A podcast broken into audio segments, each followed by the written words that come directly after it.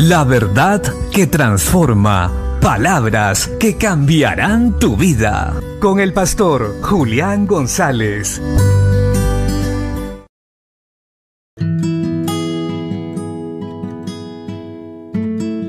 La Biblia dice en el Evangelio de Lucas capítulo 22, verso 3 y 4. Y entró Satanás en Judas, por sobrenombre Iscariote, el cual era uno del número de los doce. Y este fue y habló con los principales sacerdotes y con los jefes de la guardia y cómo se lo entregaría. Pongamos toda diligencia en ocuparnos de nuestra salvación. Asegurémonos de que estemos creyendo en Jesucristo como dicen las Escrituras y obedeciendo sus mandamientos. Porque la fe sin obras es muerta. Se tiene que ver un resultado claro de nuestra salvación, de haber confiado en la obra redentora de Jesús.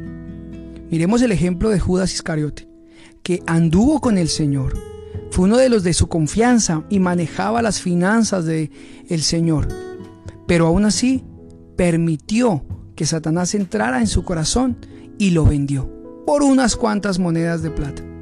Más adelante nos damos cuenta que su fin no fue nada agradable. Terminó suicidándose. Estar cerca de Jesús, sin aceptarlo como Señor y Salvador, sin permitir que sea el que gobierne y dirija nuestras vidas, sirve de poco o nada, porque en algún momento terminaremos dándole la espalda. Hoy Dios nos está llamando con amor y misericordia a que entreguemos nuestro corazón sinceramente a Él para tener seguridad de salvación y un día estar con Él. Bendiciones.